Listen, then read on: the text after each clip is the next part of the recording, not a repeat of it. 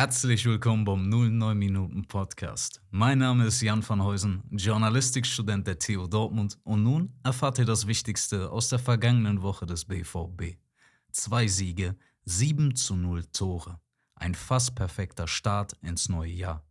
Die Neuzugänge, vor allem Ian Marzen, haben hierauf einen großen Einfluss auf die positive Trendwende von Borussia Dortmund. Der Niederländer agiert clever auf der Außenbahn, gibt sichere Pässe und limitiert sich nicht stur auf seine angesetzte Position. Er bietet sich in der Mitte und auf der anderen Seite an, stößt nach vorne, wenn er es muss, und gibt der Verteidigung den dringenden nötigen Rückhalt, welche ihr eine lange Zeit fehlte. Ein besonderer Moment war im Spiel gegen den 1. FC Köln zu beobachten, als Marzen den Ball durch einen groben Fehler verlor, jedoch diesen durch einen engagierten Einsatz direkt zurückgewann.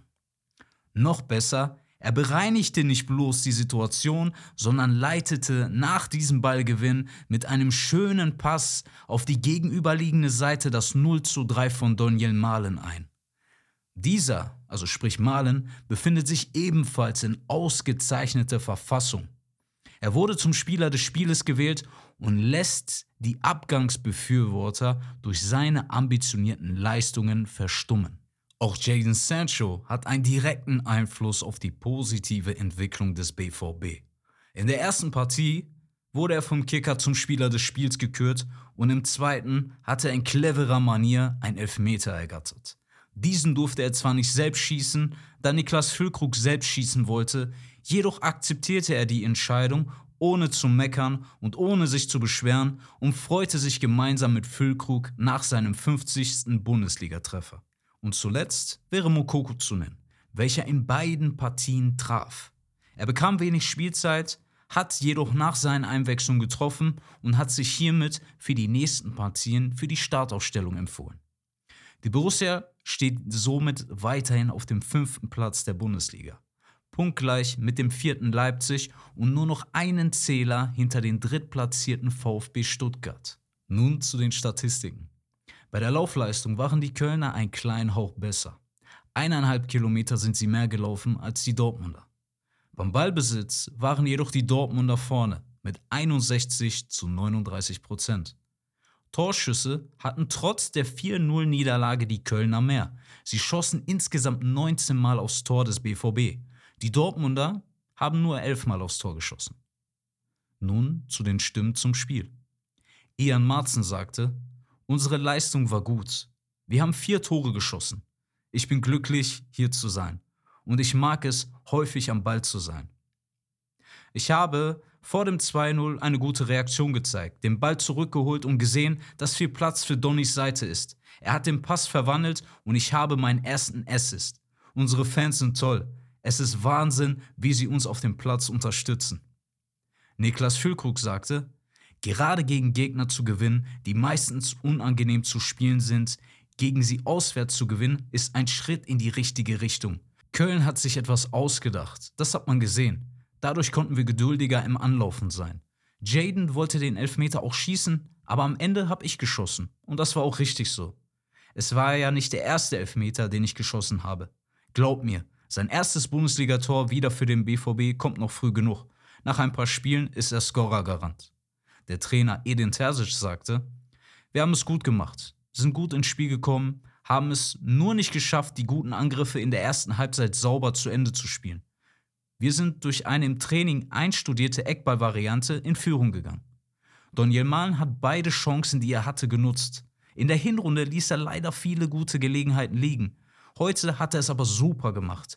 In der Startphase der zweiten Halbzeit gab es viele Ungenauigkeiten und leichtfertige Ballverluste bei uns, die den Kölnern das Gefühl gegeben haben, hier geht noch was. Wie wir uns danach wieder ins Spiel gekämpft und 4-0 gewonnen haben, war gut. Wenn wir so weiterarbeiten wie heute, sind wir auf einem guten Weg. Das nächste Spiel ist zu Hause. Dann trifft der BVB im kleinen Ruhrpott-Derby gegen den VfL Bochum Sonntag, den 28.01. Anstoß ist um 17.30 Uhr und die Partie überträgt The Zone. Nun zu den News. Wichtiger als Fußball. Am Sonntag haben die BVB-Profis für leuchtende Kinderaugen gesorgt. Sie besuchten die kleinen Patienten der Krebsstation und brachten auch ein paar Geschenke in die Kinderklinik Dortmund vorbei. Die beiden Niederländer Ian Marzen und Daniel Mahlen stehen in der Kicker 11 des Tages. Den Ruhrnachrichten zufolge wird bei Borussia Dortmund sich bis zum Ende der laufenden Transferperiode kaum etwas tun, wenn überhaupt nur auf der Abgangsseite. Weitere Neuzugänge sind nicht geplant. Abgänge sind hingegen noch möglich und die Schwarz-Gelben wären bei Monnier und Rayner gesprächsbereit. Wie die Bild berichtet, hat Felix Metscher immer noch Schmerzen und kann nicht rund laufen. Wie lange er fehlen wird, ist derzeit ungewiss. Er hofft mit konservativen Maßnahmen die Probleme an seiner Hüfte in den Griff zu bekommen. Von einer OP ist noch nicht die Rede. Der BVB hat im Rennen um den dänischen Junioren-Nationalspieler Chido Obi keine schlechten Karten. Hintergrund: In England dürfen U17-Spieler keinen Profivertrag mit hohem Gehalt unterschreiben. Dies will sich der BVB zunutze machen und möchte den Spieler hiermit überzeugen. Dies berichtet Sport 1.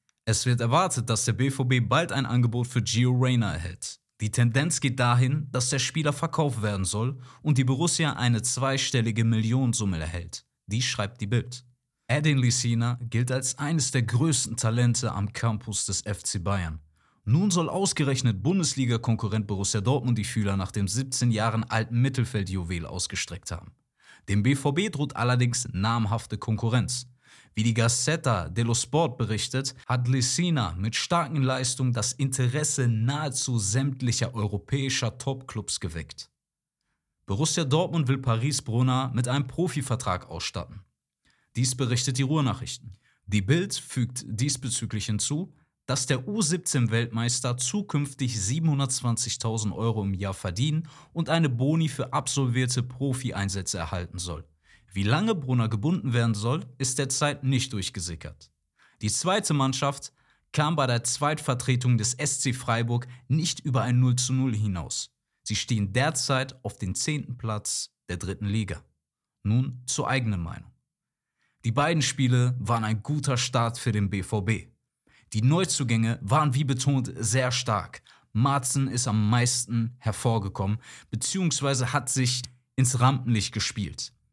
Er ist stark im Spielgeschehen involviert, tretet mutig auf und auch Sancho kommt langsam in die Gänge. Beim ersten Spiel direkt die Vorlage, zum Spieler des Tages gekrönt und im zweiten hat er sehr clever einen Elfmeter rausgeholt. Man kann natürlich darüber streiten, ist jetzt Sancho diesbezüglich deswegen hingefallen? Nein, aber der andere Spieler hat ihn klar gezogen im Strafraum und natürlich nimmt er dann dieses Geschenk an und das hat er natürlich sehr clever gemacht.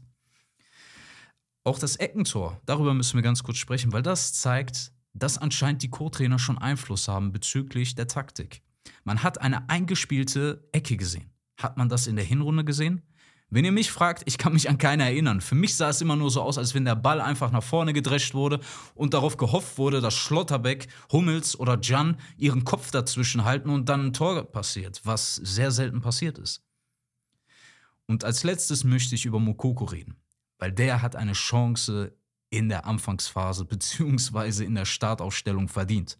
Zwei Tore in so kurzer Zeit sprechen einfach für sich. Mindestens möchte ich, dass er da 70 Minuten spielt, damit er die gleiche Chance bekommt wie Niklas Füllkrug. Und das am besten für zwei Spiele, weil es kann natürlich sein, dass es im ersten Spiel nicht so gut läuft. Sollte er ab der 65. Minute oder 70. Minute wirklich keine gute Leistung zeigen, kann man ihn immer noch für Füllkrug rausnehmen. Ich danke für eure Aufmerksamkeit. Bis zur nächsten Woche. Schatz, ich bin neu verliebt. Was? Da drüben. Das ist er. Aber das ist ein Auto. Ja, eben. Mit ihm habe ich alles richtig gemacht. Wunschauto einfach kaufen, verkaufen oder leasen. Bei Autoscout24. Alles richtig gemacht. Wie baut man eine harmonische Beziehung zu seinem Hund auf? Puh, gar nicht so leicht. Und deshalb frage ich nach, wie es anderen Hundeeltern gelingt, beziehungsweise wie die daran arbeiten. Bei Iswas Dog reden wir dann drüber. Alle 14 Tage neu mit mir, Malte Asmus und unserer Expertin für eine harmonische Mensch-Hund-Beziehung, Melanie Lippisch. Iswas Dog mit Malte Asmus. Überall, wo es Podcasts gibt.